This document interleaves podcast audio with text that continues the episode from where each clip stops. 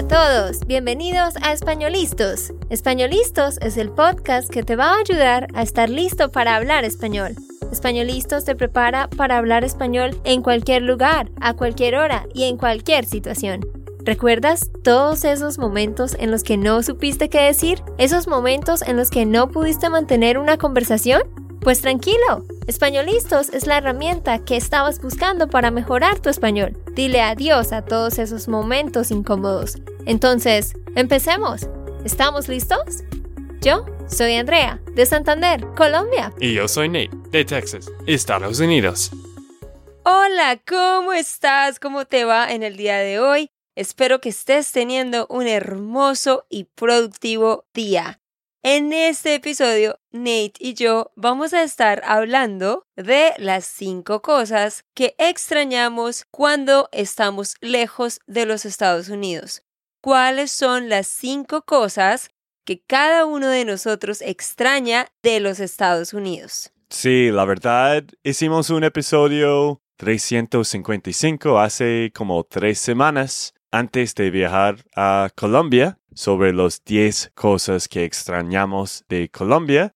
Entonces, ya que estamos grabando este episodio aquí en Colombia, entonces pensé, bueno, debemos hacer un episodio sobre los 10 cosas que extrañamos de Estados Unidos. Vamos a empezar. Nate va a decir una cosa, luego yo otra, él dice la segunda, yo mi segunda cosa, y así sucesivamente. Aprende esto y así sucesivamente. Eso significa en so on and so forth. Y así sucesivamente. Bueno, Nate, ¿cuál es la primera cosa que tú extrañas? Número uno. Esto no va a ser una sorpresa para ti, pero es el silencio. bueno, eh, no tenemos un foto ni video, porque acabamos de levantarnos y prepararnos el podcast, pero aquí estamos en un apartamento alquilado con dos colchones ahí en la pared y almohadas en todas partes para cuidarnos del eco y del sonido de la calle porque, uy, es casi imposible grabar un episodio aquí en Colombia, ¿no, Andrea? Ajá, aquí es muy complicado porque hay mucho ruido por todas partes. Como Nate lo dice, estamos alquilando un apartamento en un sexto piso. Tiene tres cuartos. Entonces Nate lo que hizo fue sacar los colchones de estos dos cuartos, todas las almohadas, todos los tendidos, las cobijas, y estamos aquí rodeados de todo eso para evitar el eco y el ruido, porque sí, no importa si estás en un piso 20, porque ya hemos estado en, en apartamentos en pisos más altos, igual escuchas los carros, las motos, y si vives en un barrio de casas, escuchas a todos los vendedores pasar por las calles vendiendo cosas. Sí, y la verdad, pues para Andrea, ella siente como en casa. A ella le gustan los sonidos de vendedores, de eh, la gente gritando y pitando los, ¿cómo se llama? De los horns. Ah, la gente pitando, sí, la gente presionando el pito. Presionando el pito en los carros. Esto es todo el día. Estamos aquí trabajando de casa, escuchando esto. Y para mí, bueno, yo soy más introvertido y estoy acostumbrado de paz, de silencio. Pero en este país es casi imposible escapar de la bulla, ¿cierto? Bueno, quiero explicar que tú puedes vivir en las afueras de la ciudad. Y obviamente es igual que en Estados Unidos. Si vives en las afueras de la ciudad, en conjuntos cerrados como gated communities, conjuntos cerrados, no tienes este problema. De hecho, nosotros vamos a mudarnos a Colombia el otro año, como en julio, y vamos a vivir en un conjunto cerrado en las afueras de la ciudad. Entonces, ahí no hay problema. El problema es si estás dentro de la ciudad, cerca a centros comerciales, cerca a donde está pues el comercio, que es nuestro caso. Pero sí, Nate extraña mucho el silencio Yo no, a mí me da igual, solamente me molesto cuando tenemos que grabar episodios y entonces se escucha el ruido. Bueno, la última cosa de esto. La mayoría de gente vive adentro de la ciudad. Como quizás 99% vive aquí en la ciudad, no viven en los suburbios, como en Estados Unidos o Europa. Quisiste decir suburbios. Ah, sí, suburbios. Y recuerda, Europa. Europa. Ujú. Muy bien. La cosa número uno para mí es mis sobrinos y la familia de Nate como tal. Ah, Ujú.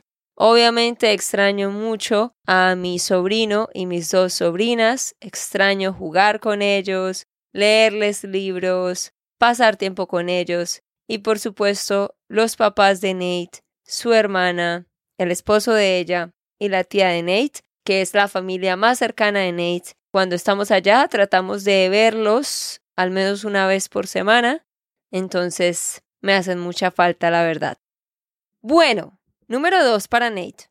Bueno, no tenías mucho para hacer, decir de esto, ¿no? No, es que ya hemos gastado seis minutos y apenas vamos en la primera cosa. Bueno, ya saben qué tan importante es el silencio para mí, ¿no? Sí. Bueno, número dos para mí es menos fiestas. es un poco bobo, yo sé, yo sé. Pero la verdad, Andrea aquí tiene una familia grandísimo. Grandísima. Bueno, una familia grandísima. Y a mí me encanta pasar tiempo con ellos, de vez en cuando. Pero todas las semanas, uy, a veces es mucho. Porque hay uno o dos cumpleaños cada semana. Y como dije, yo soy más introvertido. Y creo que cada año estoy un poco más introvertido. Uy, no. Y no sé, las fiestas para mí son lo mismo, música, cantando, comiendo, sentado ahí raro con toda la familia, tratando de conversar con las mismas personas de todas las otras fiestas que siempre pasan.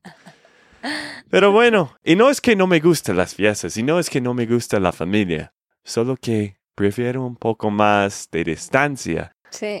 y algo más de esta cultura acá en Colombia. La gente, pues, no es acostumbrado a decir no.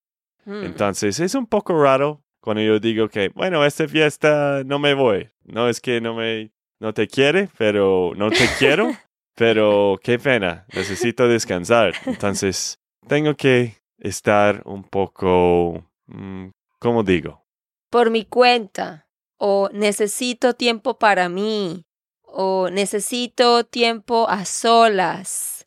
O necesito tiempo para recargar energías. Mm, bueno, eso es lo que dije a tu mamá, mi suegra, el domingo en la tarde después de la iglesia, porque pasamos la mañana en la iglesia. Dije, bueno, qué pena, suegra, pero quiero recuperarme, quiero descansar un rato, es domingo, entonces no me voy a tu casa esta tarde. Es que nuestra rutina es, vamos todos a la iglesia y, entre otras cosas, las iglesias aquí hacen servicios ocultos más largos. En Estados Unidos, lo que yo he notado es que los servicios en las iglesias cristianas evangélicas duran una hora, una hora y quince, una hora y media, máximo, máximo dos horas, ¿sí? Pues en las iglesias aquí todos los cultos duran dos horas o un poquito más. La iglesia que nosotros vamos, allá ellos hacen un servicio de tres horas. Entonces, claro, nosotros nos levantamos, vamos a la iglesia de 9 a 12. Cuando el servicio se termina, Nate ya está mentalmente cansado. Y lo que hacemos después es todos vamos a almorzar a un restaurante.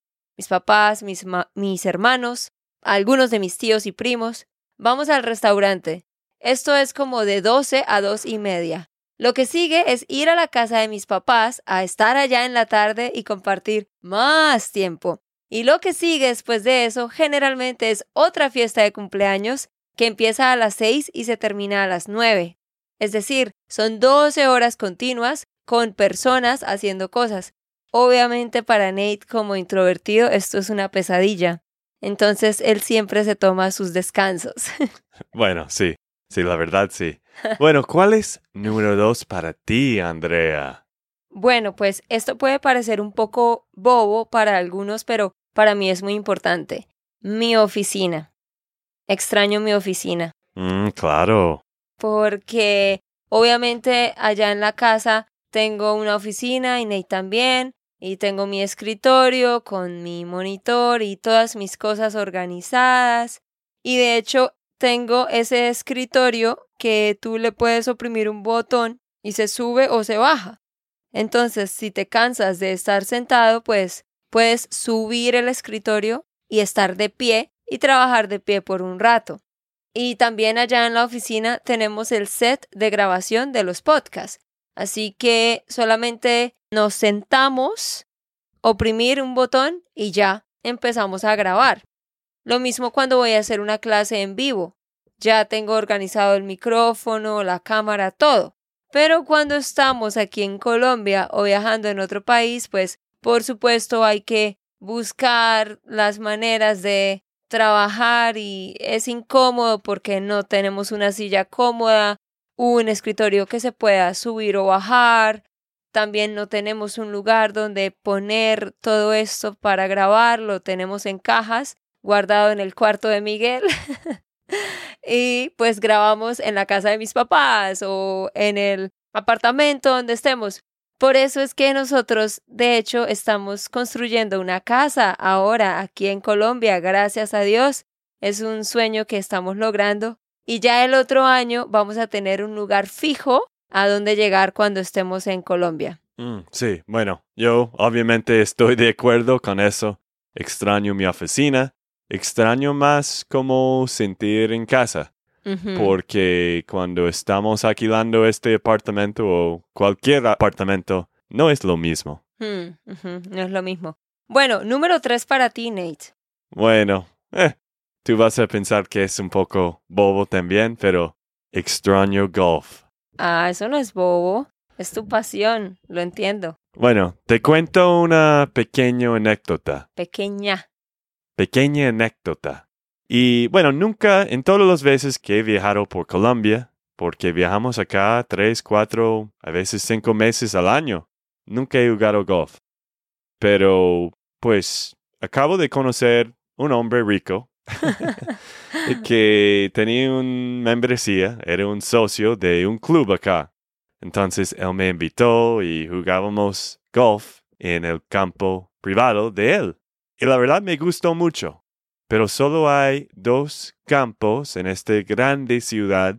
Y algo triste de golf acá es, es un deporte muy, se llama pupi, muy para los ricos. Sí. No es normal.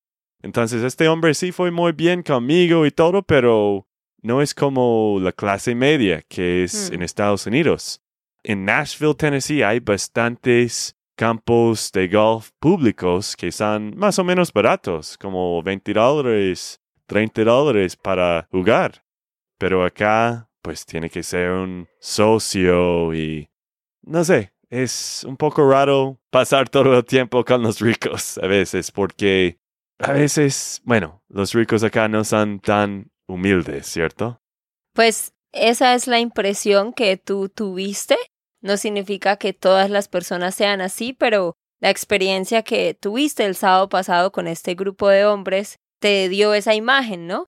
Pero obviamente cada persona es diferente y no podemos establecer un juicio basado en eso. Pero claro, en general, las personas con más dinero se comportan un poquito diferente a las personas de la clase media, que son las personas que tú has conocido en mi familia y en mis amigos. Sí, muy buen punto. Y como estaba diciendo, pues la gente sí es buena. Solo que creo que lo más que extraño es que no es un deporte normal acá. Sí. A mí me encanta el fútbol acá y, y todo, pero no sé, poco triste que golf no es algo que muchos juegan. Es un poco triste que el golf no sea algo que muchos jueguen. Subjuntivo porque estás diciendo es un poco triste que.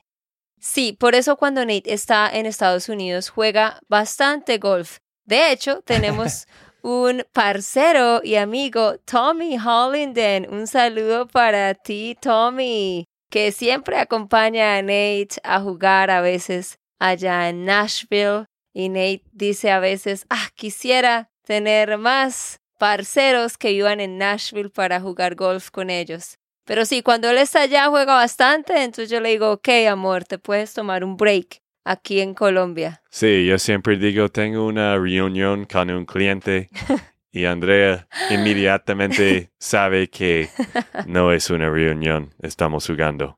Sí, un viernes en la tarde Nate dice, bueno, mañana sábado no voy a estar, me voy por seis horas. Y yo, ¿qué vas a hacer? Tengo una reunión de trabajo, tengo una reunión con un cliente. Y yo, ah, ¿vas a jugar con Tommy? Y Nate, sí. bueno, muy bien, sigamos. Número tres, para mí, que quizás te vas a sorprender, Nate, pero lo extraño, el barrio. Extraño nuestro barrio. Mm, sí, tenemos un muy bonito barrio. Extraño la seguridad del barrio. ¿Por qué? Nosotros vivimos en las afueras de la ciudad, en los suburbios. Ustedes saben cómo son esos barrios. Tienen como caminos, senderos para caminar. En nuestro barrio hay un río que pasa justo detrás de nuestra casa. Hay muchas zonas verdes. Entonces yo puedo salir a caminar sola y dar muchas vueltas por el barrio, o puedo salir a trotar, puedo ponerme mis audífonos y ponerme mi celular en el bolsillo y sé que nadie va a robarme el celular. Mm, Sé que nadie me va a perseguir, que nadie me va a hacer nada malo. Me siento muy segura, puedo levantarme temprano o a cualquier hora del día a ir a dar un paseo con toda tranquilidad, escuchar un podcast, lo que sea. Aquí, lamentablemente, la mayoría de países latinos, tú no puedes hacer eso, y mucho menos en la ciudad. No puedes salir libremente no, tienes que estar poniendo atención. Quizás alguien me va a robar. Y eso no es solo en Bucaramanga. Eso es en todas las ciudades grandes, en cualquier país latinoamericano. Entonces, esa seguridad de verdad que la extraño. mm, sí, bueno, esto fue mi lista también, pero está bien, tengo otras cosas, Andrea. Es que no nos dijimos qué íbamos a decir. Pero sí, la verdad, y no es que voy a agregar esto. Hemos dicho esto muchas veces. No es que Colombia no es seguro, no es que alguien va a Mm. atacarte. No es que Colombia no sea seguro. No es que alguien vaya a atacarte. Ah, sí. Ese no es que también causa el subjuntivo. Bueno, no es que Colombia no sea seguro, porque la verdad, en todos los años que he vivido acá, nunca he tenido un problema y, y la mayoría de gente hemos traído bastantes estudiantes sin problemas. Pero la verdad hay muchos ladrones en las calles que quieren tu celular o quieren Sí. tu billetera. Entonces hay que estar pendiente. Sí, no es como que te van a matar o algo así, y no es que haya un ladrón en cada esquina. A lo que voy es, si yo estoy en mi barrio en Estados Unidos, yo puedo salir por 40 minutos a trotar y en todos esos 40 minutos me siento completamente segura. Mientras que aquí, de repente, por cuatro cuadras estoy segura, pero luego paso por dos cuadras donde hay mucha gente por ahí caminando y todo, entonces, de una vez sé que tengo que poner más atención porque quizás alguien pasa corriendo y coge mi celular o cosas así, ¿sí? Pero tranquilos que no hemos tenido ningún incidente con ningún estudiante y la verdad, a nosotros nunca nos han robado. A mí solo me robaron una vez en mi vida cuando yo tenía 13 años y tengo 29. Pero igual hay que estar pendiente. Muy bien, sigamos. ¿Cuál es la 4 para ti, Nate? Bueno, esto va a ser un poco sorprendente para ti. Número cuatro. El servicio en las tiendas grandes. Ah, sí. ¿Y qué digo con esto? Bueno, cuando llegamos aquí en Colombia, André quería un teclado. Un teclado. Ujú. Entonces yo compré un teclado para Andrea, pero después ella me dijo, ay, no me gusta esto, eh, pues no es bueno. Entonces ella no lo usó y me fui a Éxito, la tienda grande, para devolverlo. Y allá hay una estación de cambios. Bueno, yo estaba ahí esperando en esta fila por como 20 minutos, 30 minutos quizás. Yo era el segundo en la línea. en la fila. En la fila. Bueno, el segundo en la fila. Y pues la señora que estaba haciendo el, el cambio estaba demorando muchísimo y solo había una persona. Y eso es lo que pasa muchas veces en Colombia. No muchas veces, pero a veces en Colombia. Sí. Que el servicio está lento o malo. Y bueno, por fin, por fin pude hacer el cambio, que es la devolución de plata. Y ella dice, bueno, eh, voy a llamar electrónicos para revisar que todo está ahí en orden. Otra cinco, siete, ocho minutos para alguien de venir y revisar. Bueno, listo, ya. Tengo todo del teclado dentro. Entonces, cuando ella hizo el cambio, el devolución de la plata. Devolución. Devolución. Sion. Devolución. Ajá, es que estás tratando de hacer el sh. Devolución, como si fuera una S. Bueno, devolución de la plata. Ella me dijo, bueno, haga este formulario y aquí está una tarjeta que puedes usar por dos años. En Estados Unidos te Mm, van a devolver la plata en tu Sí. tarjeta de crédito. Entonces, bueno, ahora tengo un gift card. ¿Cómo se llama esto? Sí, un bono, una tarjeta bono. Eso es verdad. Eso en la mayoría de tiendas aquí no te ponen el dinero de vuelta en tu tarjeta, no. Te dan otra tarjeta para que compres otras cosas en la tienda. Así que si gastaste 300 dólares, por ejemplo, luego esos 300 dólares los tienes que gastar en algo en la tienda. No te dan el dinero en la mayoría de lugares. Sí, en esto estoy de acuerdo. Allá es las cosas son más eficientes. ¿Y por qué dice cambios cuando quería devolver el producto? Eso es muy confuso para un gringo. Cambios. Pues, o sea, siempre es lo mismo. Tú puedes entregar el producto y ellos te dan una tarjeta o te dan otro producto igual pero un poquito diferente, o sea, otro teclado, o te dan otro producto de la tienda, cualquier cosa. Así Mm. lo hacen. Muy bien, para mí, número cuatro son las carreteras, las vías, que siempre están en muy buen estado y son amplias, y los semáforos. Me encanta la cantidad de semáforos que hay por todas partes y cómo todo funciona también y está tan controlado. Aquí, Dios mío, Señor, hay muchas intersecciones Donde no hay semáforo, que yo digo, Dios mío, ¿cómo es posible?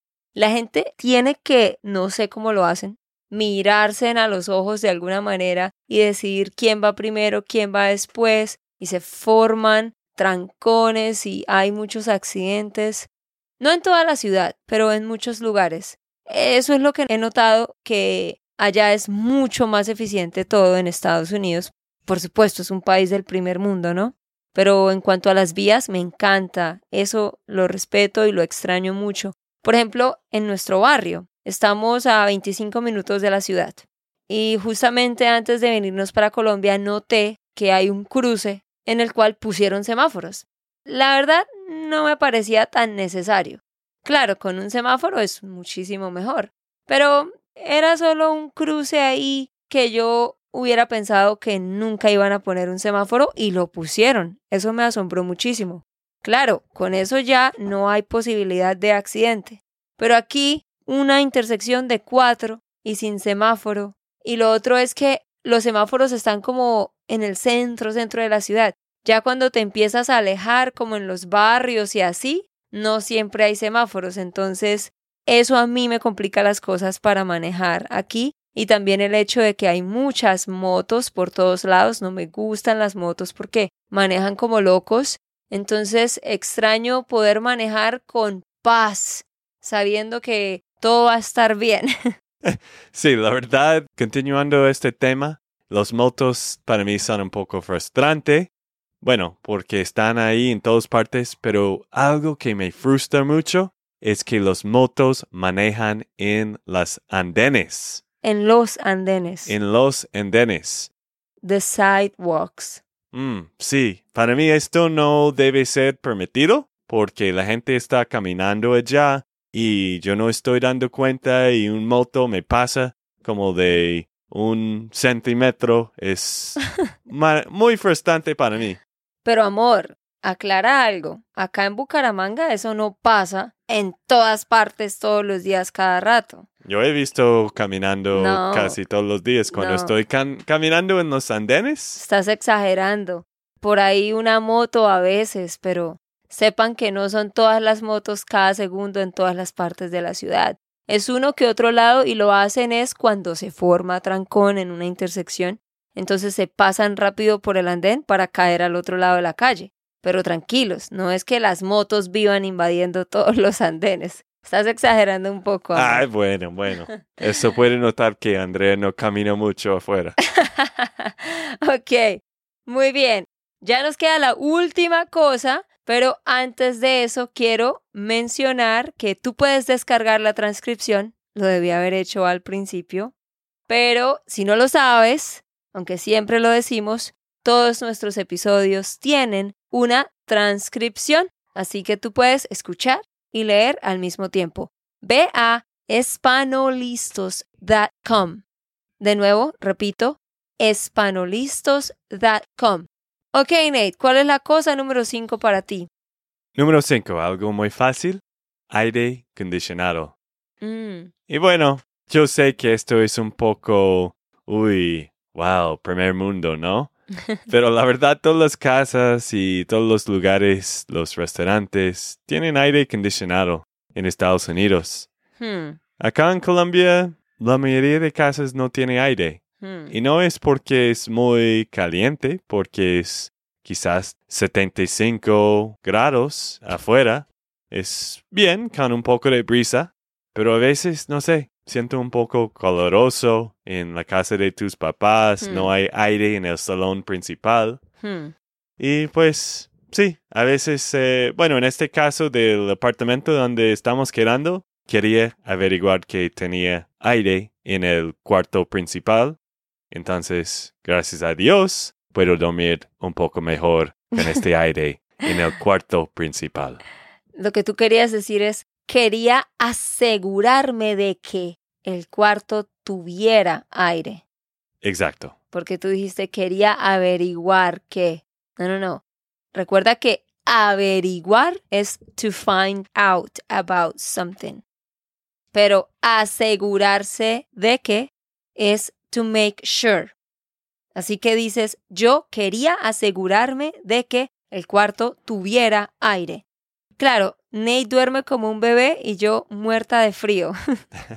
Bueno, eso es un problema que tenemos, pero otra cosa. Bueno, eso es el último para mí. ¿Cuál es el último para ti? Número 5 para ti. es la eficacia de los sistemas en general. Tiene que ver con lo que tú mencionaste antes sobre el cambio con el teclado y demás, pero yo estoy hablando en rasgos más generales. En Estados Unidos, al igual que en los países de Europa, pues los sistemas, la, la forma como funcionan las cosas es más eficaz, ¿no? Y eso lo extraño, porque, por ejemplo, aquí si yo necesito llamar a algún lugar, busco en internet, encuentro el lugar, me da un número, llamo, ese número no es. Sigo buscando en Google, encuentro como cuatro números, ninguno es el correcto. Mm, ¿sí? sí. En cambio, en Estados Unidos pones un lugar, pones el número, llamas, de una vez te contestan. Casi siempre tienen el número correcto de los lugares. Lo mismo sucede con las horas. Ah, este restaurante está abierto de 10 a 10, cuando en realidad está abierto de 12 a 7, por ejemplo. Entonces ya nos ha pasado que tú miras algo en internet, llegas al lugar, ya el lugar no queda ahí o está cerrado, ¿sí?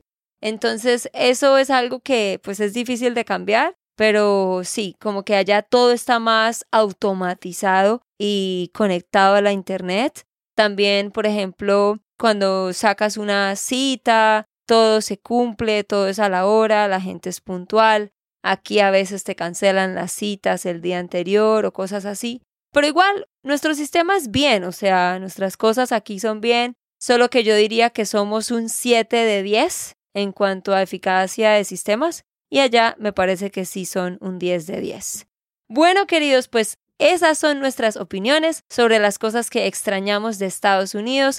Recuerden, en el episodio 355 les contamos cuáles son las cosas que extrañamos de Colombia.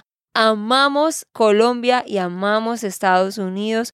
Nos encantan los dos lugares, por eso siempre estamos aquí y allá, pero claro que ninguno de los dos es perfecto y siempre sentimos que extrañamos cosas del otro lugar. Sí, de acuerdo. Yo pienso que debes encontrar la manera de estar feliz de cualquier lugar que vives, porque hay pros y cons de todo. En cualquier lugar que vivas. En cualquier lugar que vivas, porque más importante la gente como tú actos, tú puedes disfrutar cualquier lugar que vivas. Muy bien, y vamos a terminar leyendo una reseña. Gracias a todos los que nos han dejado una reseña. Si a ti te gusta nuestro podcast, por favor déjanos una reseña. Solo te toma como menos de cinco minutos, pero nos ayudas muchísimo. Quiero leer una reseña. Aquí dice divertido y útil. Me gusta que todos los episodios están en español.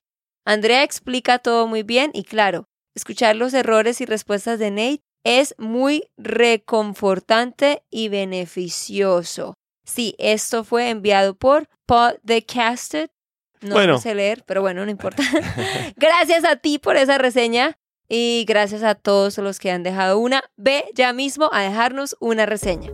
Ok, esto fue todo por el episodio de hoy. Esperamos que les haya gustado y que hayan aprendido. Y recuerda, si sientes que estás listo para aprender español, solo da un clic en Español Listos. No olvides dejar tus comentarios de lo que te gustó y los temas que quieres que tratemos. Suscríbete y déjanos tus reseñas. Españolistas les dice chao chao y hasta, la próxima.